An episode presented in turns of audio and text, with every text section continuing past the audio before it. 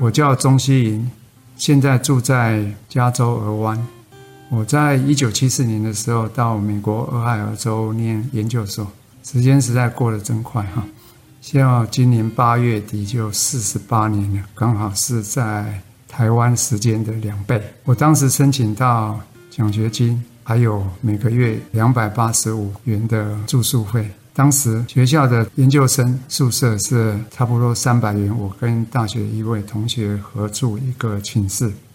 当时我还记得，我带了两千块美元外汇，其中有一千五百块是我同学因为带不了太多，要我帮他带出来的。所以隔年的春天的时候，我太太申请到同样这个学校的奖学金，但是她并没有住宿费，所以我就要开始去打工。最少我是在学校的教职员餐厅找到每小时两元的工作机会。后来。算算这样也不够，正好我在做论文的时候需要到医学院去修一门放射性科的课。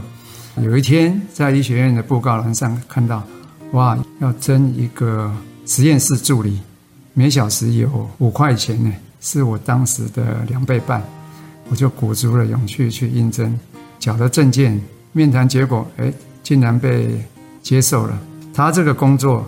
其实蛮简单，就是每个礼拜一、三、五早上要抓一些白老鼠，放到一个差不多五乘五的 gas chamber 哈，是一个密闭玻璃室，然后要放一些污染的空气进去。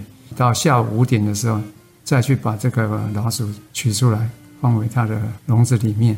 这工作讲起来蛮简单，不需要一个大学生来做吧？只是在面谈的时候，他们提到这些实验室主要他要测量的是铬、锌、铜这三种元素在空气中的成分，每个月要做一张统计的报表。诶，我想到这个报表，我正好可以用我们系里有一个叫做 Calcom Plotter，可以用电脑来画图。想当年没有 PC，更没有 Excel。画图都是要用手工画，我可以用电脑来画，是很了不起的事。所以又接下了这份工作，哎，薪水马上就从五块钱涨到七块，就这样子，我做了一学期，哎，每个礼拜可以多拿了四十块，这够我们当时一个月的伙食。因为当时的牛奶一加仑才一块五毛九，汽油是五毛九，看现在。牛奶涨了三倍，汽油涨了超过十倍，真是不像话。反正我后来做了超过十个月，不止负担我们两个人的每个月的伙食费，还足够存了钱，买了一部二手车。我很感恩美国这个民主社会制度，让我们全家可以在美国很安稳的生活了四十多年。但是我现在回想到当年。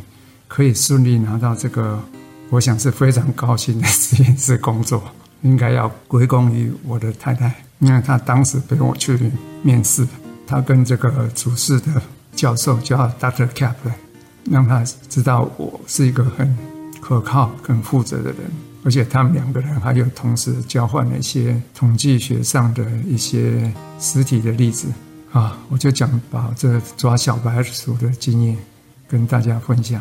谢谢大家。